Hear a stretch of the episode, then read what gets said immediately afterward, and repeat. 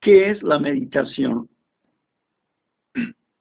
La meditación es un acto que utilizamos para pensar en un problema, posible solución, ayuda o saber acerca de lo que Dios nos quiere decir a través de su palabra. Meditar es la acción de concentrarse en buscar una respuesta de parte de Dios, sea que tengamos la Biblia en la mano o no. Pero es mejor hacerlo cuando tenemos la Biblia en la mano y disponemos un lugar donde podamos estar tranquilos, apartamos un tiempo para ese para esta meditación, para este pensamiento, donde estemos seguros de que nadie nos va a interrumpir el diálogo que vamos a tratar de entablar con Dios a través de su palabra. Así es que, ah, ya que hacemos esto, podemos poner a un lado de nosotros un diccionario, una concordancia y también un cuaderno y naturalmente una pluma o lápiz. Hoy en día los dispositivos cuentan ya con todo esto. Fácil es descargar una concordancia, un diccionario, una Biblia eh, y la de su preferencia. Y también, bueno, podemos escribir notas en el propio eh, dispositivo. Pero si no contamos con esto, pues la primera lista sería bueno para nosotros. Ya que nos disponemos a hacer esto, entonces mm, vamos a hacer una oración primero para empezar a meditar. Le vamos a solicitar a nuestro Padre, a nuestro Dios, que nos ayude a pensar acerca de Él, cómo mejorar nuestra relación, nuestra vida, y bueno, para esto nosotros podemos usar algún libro de meditaciones que ya eh, conozcamos o simple y directamente de la palabra de Dios. En nuestra meditación podemos eh, meditar de dos formas. Ir directamente a un texto o bien ir a tomar un tema. Si tomamos un tema, por ejemplo, amor, vamos nosotros a ir a la concordancia. En la concordancia, que es como un diccionario, buscamos ahí en la A, amor, aquí está amor. Entonces, aquí vemos todos los versículos con referencia al amor ya que hemos visto todos los versículos con referencia al amor, entonces empezamos a leer el primer versículo y leemos lo que esto, lo que nos dice. Luego anotamos lo que significa para nosotros, el sentido que tiene para nosotros ese versículo. Luego leemos el segundo versículo y sacamos un resumen también de ese versículo, lo que significa para nosotros. Si encontramos uno que es igual a ese, entonces nos brincamos y seguimos con el que sigue. Cuando terminemos nosotros de analizar unos 10 o 15 versículos, entonces empezamos a leer nuestro resumen. De este resumen vamos a sacar una síntesis. De este resumen que hemos estado pensando, vamos a sacar una síntesis. ¿Con qué pregunta? Bueno, ¿qué es el amor de Dios? Nos preguntamos y entonces empezamos a responder. El amor de Dios es, y empezamos a responder en base a las citas y a nuestros resúmenes, empezamos a responder en, el, en la hojita, ¿verdad? Y de esta forma ya capturamos un pensamiento un pensamiento acerca de lo que Dios dice que es el amor o lo que Él dice cómo es Dios. ¿Verdad? Algunos versículos habrá experiencias de personas acerca del amor y otras cosas, pero conforme vayamos pasando, nosotros vamos a ir eligiendo lo que podamos meditar y lo vamos a ir anotando a, a un lado. ¿Sí? Ya que, que pase esto y que tengamos un resumen, entonces el resumen lo pasamos en blanco en una hoja y le ponemos una fecha. En esa hoja y en esa fecha la capturamos ahí y la guardamos. Esa va a ser nuestra meditación de ese día. Bueno, esta es un estilo, es una forma de hacerlo, ¿verdad? La meditación es una especie de estudio que se hace.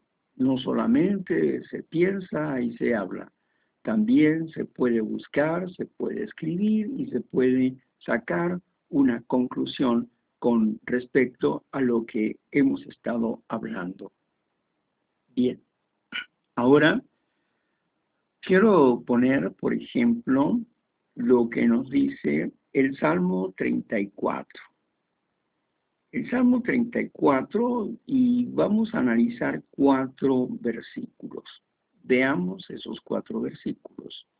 Salmo 34, versículo 11 al 14. Nos dice, vengan, hijos míos, escúchenme, les enseñaré el temor de Jehová. Bueno, ¿qué significa el temor de Jehová? ¿Por qué él dice, bueno, dice, vengan hijos míos? Correcto, nos está hablando un padre, y digamos que es nuestro Padre Dios y me está diciendo que yo venga y que lo escuche, que Él me va a enseñar. ¿Y que me va a enseñar? Dice que me va a enseñar el temor de Jehová. ¿Y qué es eso? ¿Cómo puedo entender el temor de Jehová? Entonces, busco en, en la concordancia, busco temor. Y en la concordancia voy, a buscar temor de Jehová. La concordancia me lleva a un punto y ahí dice así. En Job 28, 28 nos dice, y le dijo al hombre, mira, el temor de Jehová, eso es sabiduría. Apartarse del mal es entendimiento. Entonces, ¿Qué es lo que nos está diciendo aquí la Biblia? Nos dice que el temor de Jehová es sabiduría. Pero todavía no entendemos qué es temor. El temor es un respeto. El temor es reconocer un límite que nos está poniendo Jehová. Nos dice hasta aquí, esta es lo que puedes hacer. Esto es lo que debes hacer. ¿Verdad? Fuera de eso, no debes hacerlo. Y esto también significa que en el temor a Jehová es sabiduría, ¿verdad? Apartarse del mal es entendimiento. Es decir, la obediencia nos, nos hace saber que hemos entendido. Cuando Jehová, cuando le, le tenemos respeto a Jehová y a su palabra y le obedecemos, entonces nosotros nos volvemos entendidos, ¿verdad? Hemos entendido lo que Jehová nos ha querido decir, porque estamos practicando lo que Él nos está diciendo. Entonces, no olvidemos esto, que lo que nos dice Job 28, 28, y le dijo al hombre, mira, el temor de Jehová es la sabiduría. ¿Queremos ser sabios? Necesitamos entender lo que a Jehová no le agrada, lo que a Jehová no le hace feliz, para respetarlo, para hacerlo feliz, para agradarle. Entonces aquí, si practicamos lo que el consejo que nos está dando, entonces habremos habremos adquirido entendimiento. Pero también la concordancia me lleva a Proverbios 1.17. El temor de Jehová es, es el comienzo del conocimiento. Solo los tontos desprecian la sabiduría y la disciplina. A ver, ¿Qué nos está diciendo este proverbio? Proverbio 1.7. El temor de Jehová es el conocimiento, es el comienzo del conocimiento. O sea que cuando aprendemos a respetar a Dios, a escuchar sus consejos y obedecerlos, eso es el temor de Jehová. Y este es el comienzo para tener sabiduría, para tener conocimiento. ¿Quieres tener conocimiento? Teme a Jehová. Y temer a Jehová es escuchar sus consejos, para respetarlos, para ponerlos por hecho. ¿Verdad? Solo los tontos desprecian la sabiduría y la disciplina. Entonces vamos entendiendo aquí que este temor se trata de aprender a tener disciplina, aprender a tener obediencia y con esto vamos a adquirir también sabiduría. Debemos amar la sabiduría que proviene de lo alto, que proviene del Dios bueno. También eh, la concordancia nos llevó a Proverbios 8:13. El temor de Jehová significa odiar lo malo, odio la soberbia, el orgullo, el mal carácter, las palabras perversas. ¿Se da cuenta? ¿Sí? Entonces, ¿qué es lo que nos está diciendo el proverbio? Dice, temer a Jehová significa odiar lo malo. Y odiar, naturalmente, es aborrecer, es no querer hacerlo es no desear hacerlo. ¿Y qué es lo que a, Jehová no le agrada? La soberbia. Debemos de aprender a ser humildes. ¿Verdad? El orgullo. La soberbia y el orgullo, ¿verdad? Ser altivos. El, el mal camino y las palabras perversas son abominación al eterno Dios de los ejércitos. Bueno, Aquí, vamos, aquí aprendimos acerca en estos uno, dos, tres versículos, aprendimos acerca del temor, que fue lo que nos arrojó la búsqueda en, lo, en la concordancia, ¿verdad? Muy bien, aquí ya empezamos a entender. Dice, vengan hijos míos y escúchenme. Les enseñaré el temor de Jehová. ¿Qué me está diciendo? Me está diciendo que me va a enseñar a respetar a Dios, que me va a enseñar a conocer sus consejos. Y mire usted, continúa en el versículo 12. ¿Quién de ustedes disfruta de la vida? ¿Quién de ustedes disfruta de la vida y quiere gozar de muchos días buenos? Es una buena pregunta, ¿no es cierto? Dice, ¿quién de ustedes disfruta de la vida y quiere disfrutar de muchos días buenos? ¿Qué nos está diciendo el escritor bíblico? Nos está diciendo, bueno, pues a ver, ¿ustedes disfrutan la vida? Sí, bueno, ¿y no les gustaría continuar disfrutando y ver días muy buenos? Sí, ¿a quién no le va a gustar eso, verdad? Claro que sí. Entonces, respondemos esa pregunta y continuamos en el versículo 13.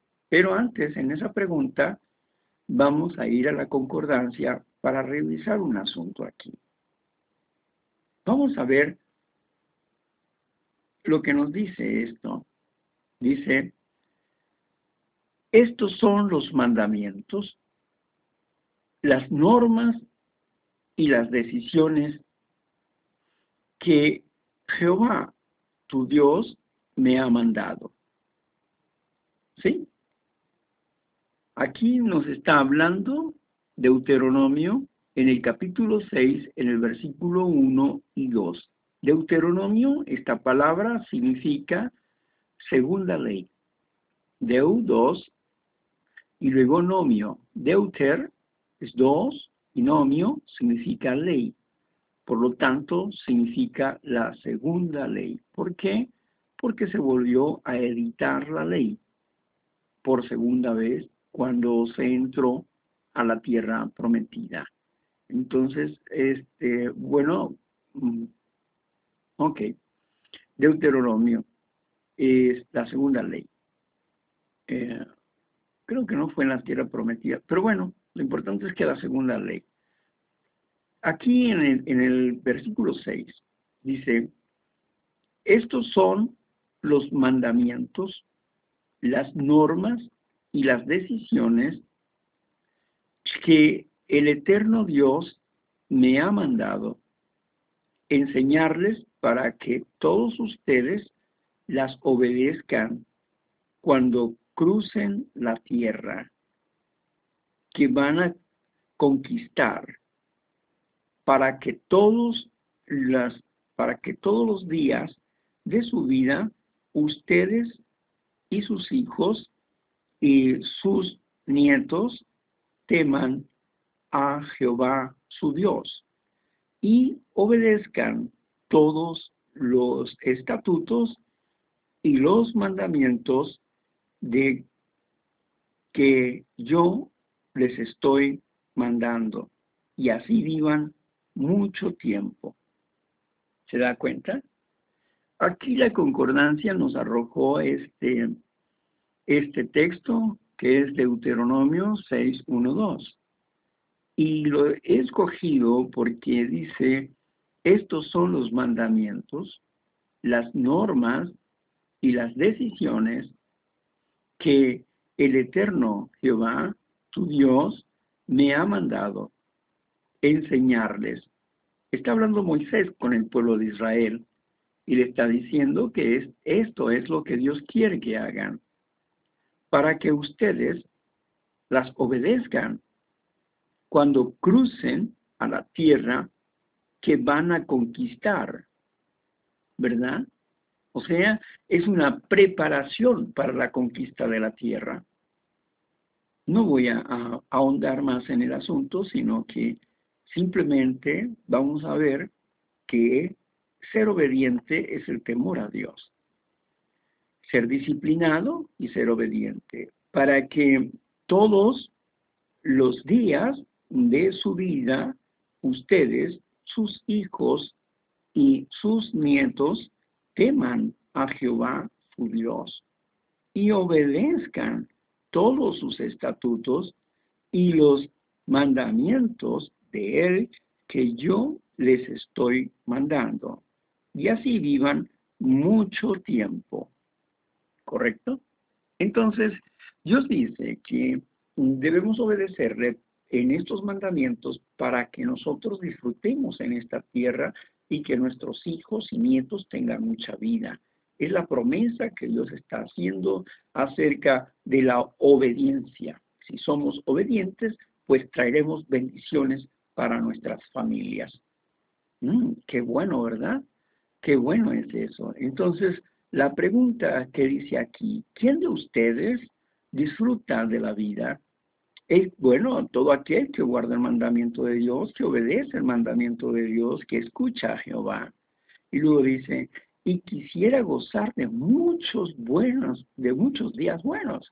Bueno, a mí me gustaría hacerlo. Entonces, sé obediente a Dios. Es lo que nos están diciendo estos versículos. Pero hay otra, otro más, así aquí en, esto, en Deuteronomios 30 del 19 y 20. Vamos a ver qué nos dice.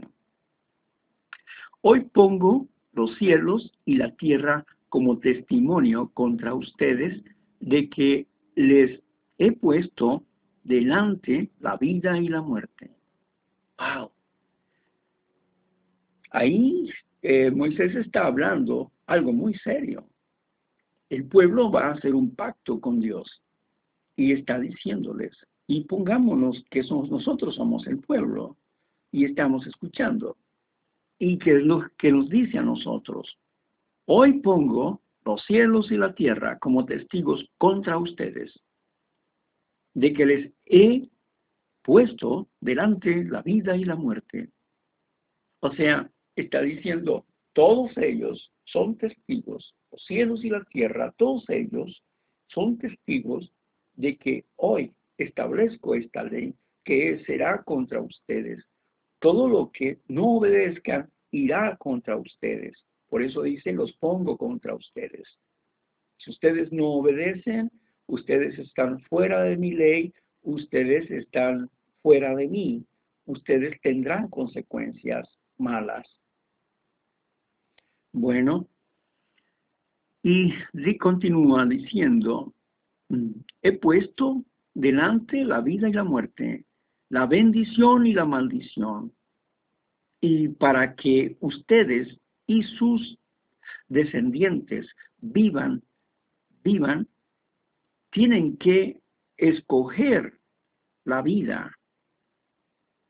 El, eterno Dios nos está diciendo, miren ustedes, yo he puesto la maldición y la bendición, o sea, he puesto leyes que actúan aquí en los cielos y en la tierra.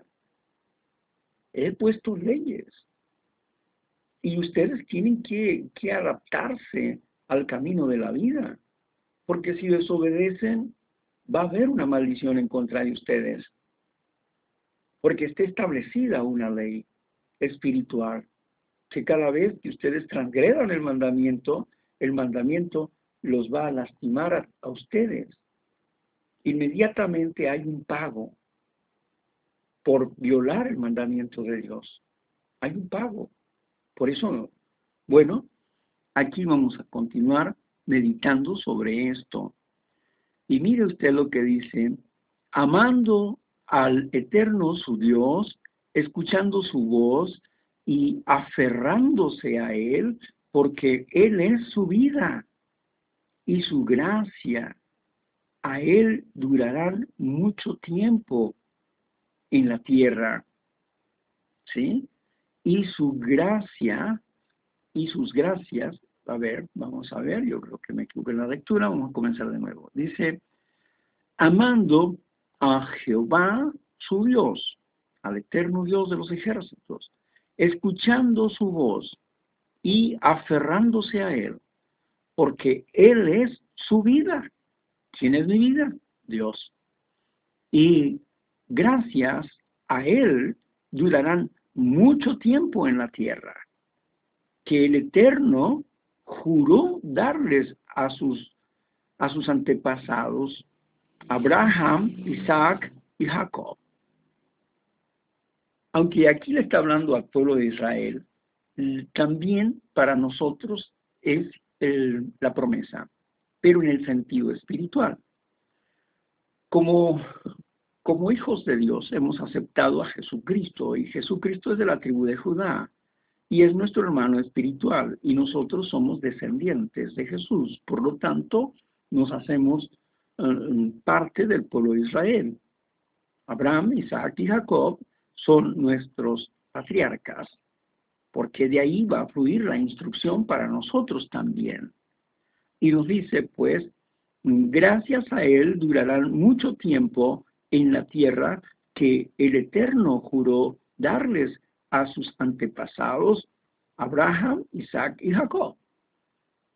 Como dice la palabra de Dios, bueno, allá en Mateo, en el capítulo 5, en el versículo 5, nos dice que los mansos heredarán la tierra.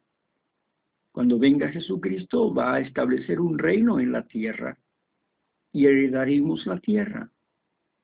Y los que tengamos el pacto con Dios seremos transformados en seres espirituales. Por lo tanto, viviremos eternamente. Si nuestras familias también siguieron el camino de Dios, también heredarán la tierra. Pero ellos traen ya en sí una bendición cuando nosotros estamos obedeciendo. Por ejemplo, Abraham obedeció al eterno Padre Celestial. ¿Y qué pasó con él? Bueno, al obedecer él, él bendijo a todas las familias de la tierra. Su bendición, su comportamiento llegó hasta nosotros. Gracias a su buen comportamiento, a su obediencia, él, a través de él, fueron benditas todas las naciones de la tierra. O sea, que a través de él hemos heredado um, bendiciones físicas y bendiciones espirituales. Hoy en día estamos disfrutando de las bendiciones espirituales a través de Jesucristo, el Mesías prometido. Mesías significa ungido, el ungido de Dios, el Mesías prometido, el ungido de Dios. Bueno, así es que ese Mesías, ese ungido prometido, pues había llegado y ahora está reinando, tiene autoridad en los cielos y en la tierra. Y estamos bajo su reino. Los que nos hemos salido del mundo estamos bajo el reino de Jesús. Bueno, pero un día Él va a traer su reino aquí a la tierra. Es lo que nos dice esta palabra. En primera de Pedro 3, 10, 12, que es otra cosa que nos arroja el estudio, en la meditación, dice aquí, porque el que quiera amar la vida y ver días buenos, es justamente lo que dice el Salmo, y ver días buenos, debe refrenar su lengua del mal y sus labios de hablar con engaños. 11. Que se aparte de lo que está mal y que haga lo que está bien, que busquen la paz y vayan tras ella, porque los ojos de el eterno Jehová están puestos en los justos. ¿Quiénes son los justos?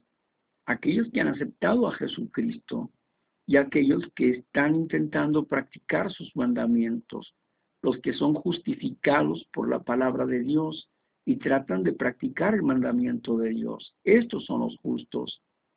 Y sus oídos escuchan sus ruegos. Pero el rostro de el eterno Jehová está contra los que hacen cosas malas. Bueno, si nosotros hemos decidido tener un pacto con el Eterno Padre a través de Jesucristo, entonces, ¿qué vamos a hacer según Pedro?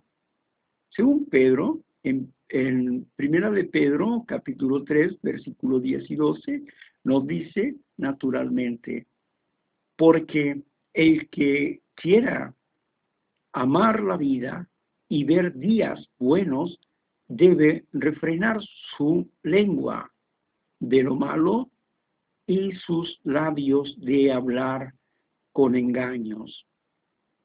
Que se aparte de lo que está mal y que hagan lo que está bien. Que busquen la paz y vayan tras ella. Buscar la paz y ir tras ella es ir tras Cristo Jesús. Como él dice, cualquiera que quiera ser mi discípulo, tome su madero de tormento, su cruz cada día y sígame. Porque los ojos del eterno Padre Jehová están puestos en los justos. Los ojos del Padre Dios están puestos aquellos en aquellos que intentan practicar la palabra de Dios y que han hecho un pacto con Cristo Jesús. Y sus oídos escuchan sus ruegos. Pero el rostro del Eterno Padre está contra los que hacen cosas malas. ¿Verdad? Ahí está claro. Aquí nos dice, bueno, has hecho un pacto con tu Dios, apártate del mal.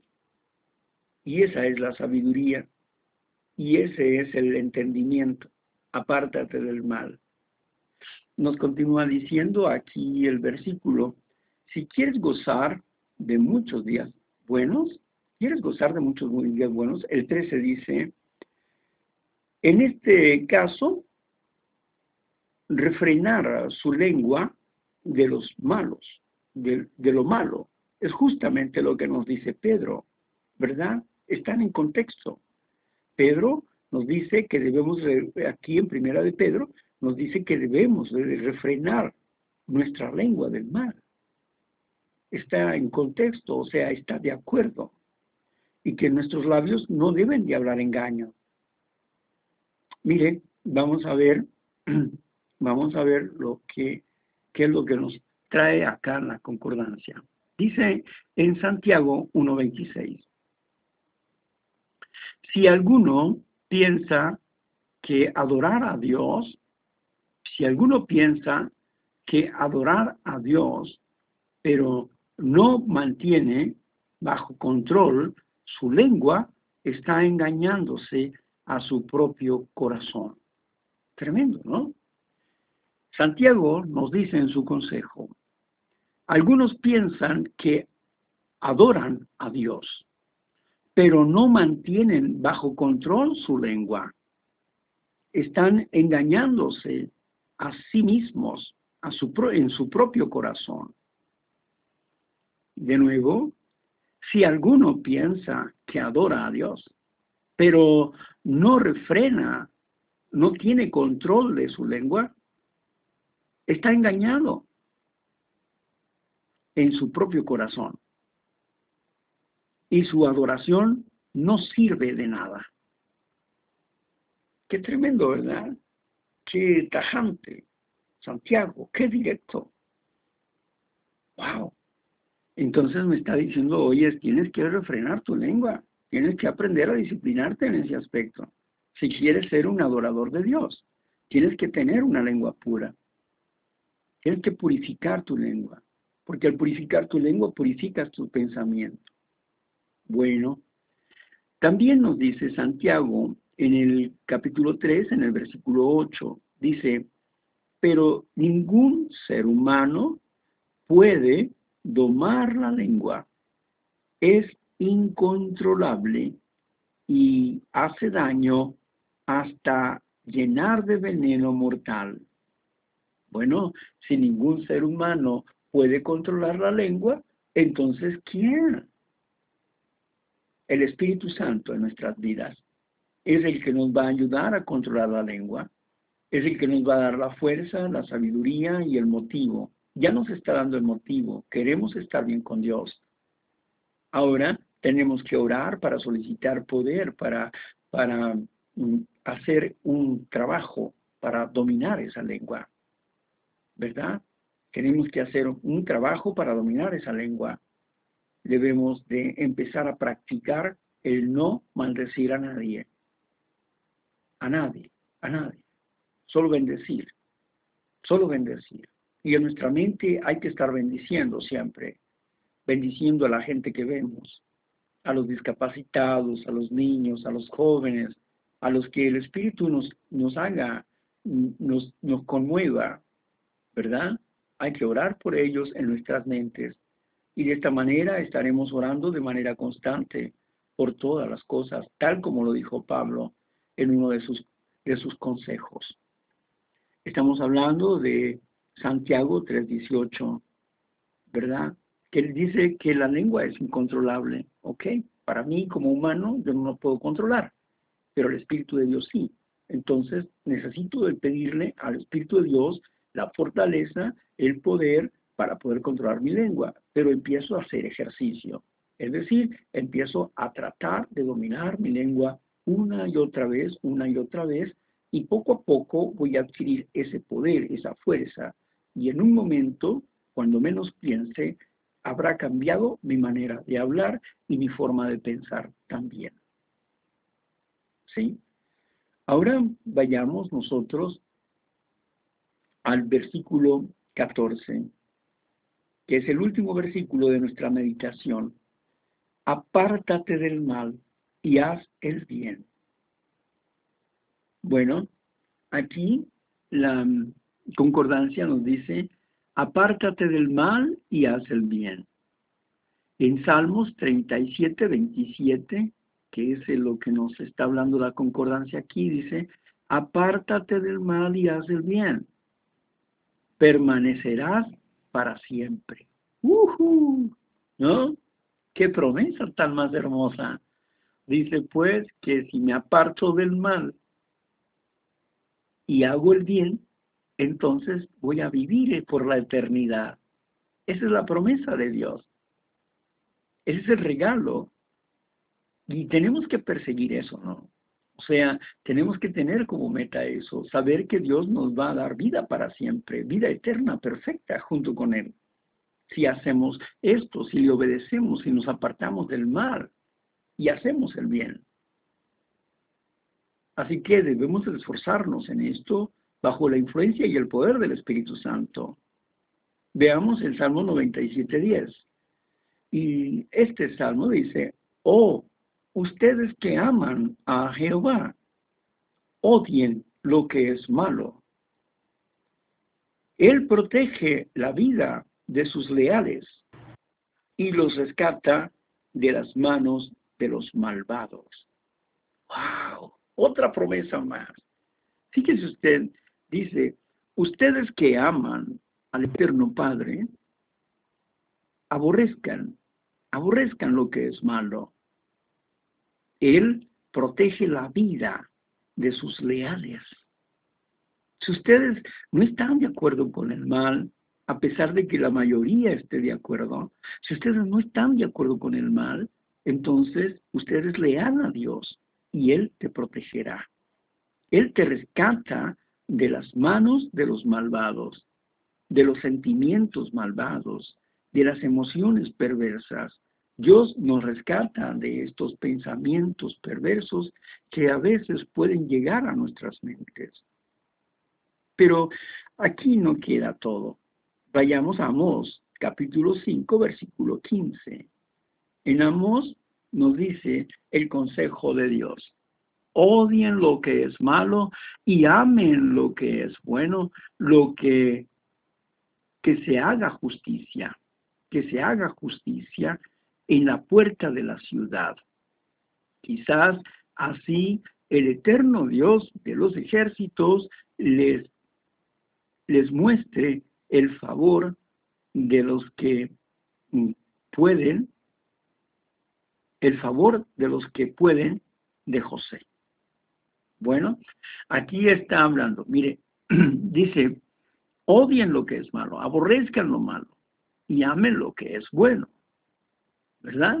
Y que se haga justicia, es decir, que se haga justicia que practiquemos el mandamiento de Dios. Practicar el mandamiento de Dios para nosotros es justicia.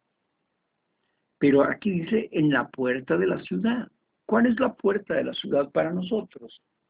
Hacer justicia en la puerta de la ciudad es nuestra boca. Esa es la puerta de nuestra ciudad, la boca. Tenemos que hablar con justicia. Tenemos que hablar conforme al mandamiento. Tenemos que hacer juicios de acuerdo al pensamiento de Dios. Y nuestra boca, que es la puerta de la ciudad, tiene que hablar las cosas justas de acuerdo a lo que Dios dice. Así nos dice esta meditación, de acuerdo a lo que Dios dice, ¿verdad? El Dios de los ejércitos, el eterno Dios de los ejércitos, ¿verdad? Y les muestren favor a los que queden de José.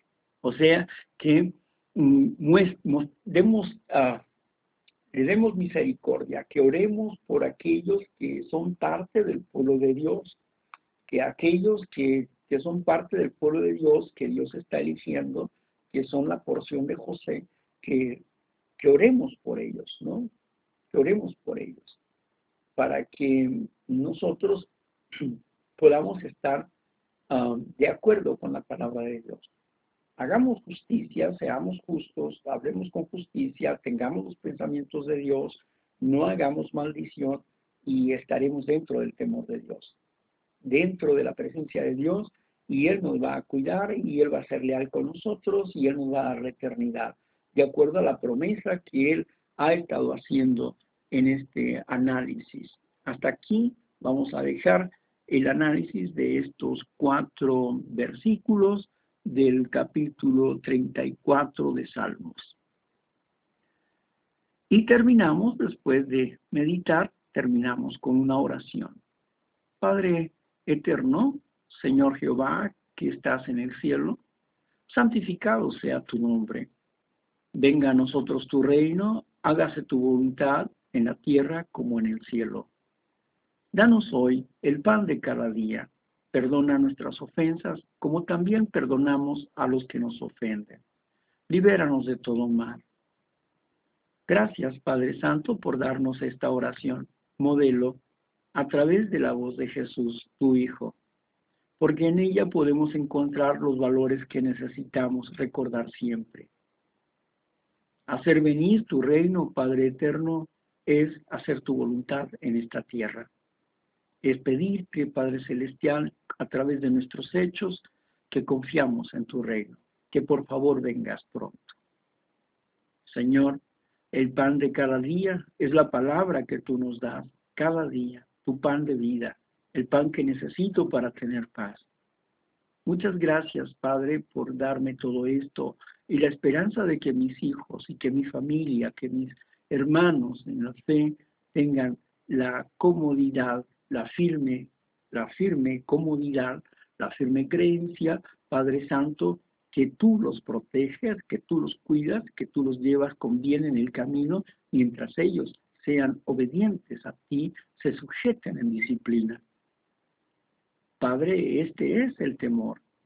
El temor a caernos al barranco, de no cruzar, Señor, el mandamiento. Porque si desobedecemos el mandamiento, nos iremos a un barranco, a un vacío. Padre Santo, por eso debemos de ser obedientes. Hemos entendido cosas dulces y misericordiosas y grandes en esta meditación. Te damos gracias, te alabamos y te bendecimos en el nombre precioso de Jehová de los ejércitos y de tu Santo Hijo Jesucristo. Amén, amén, amén.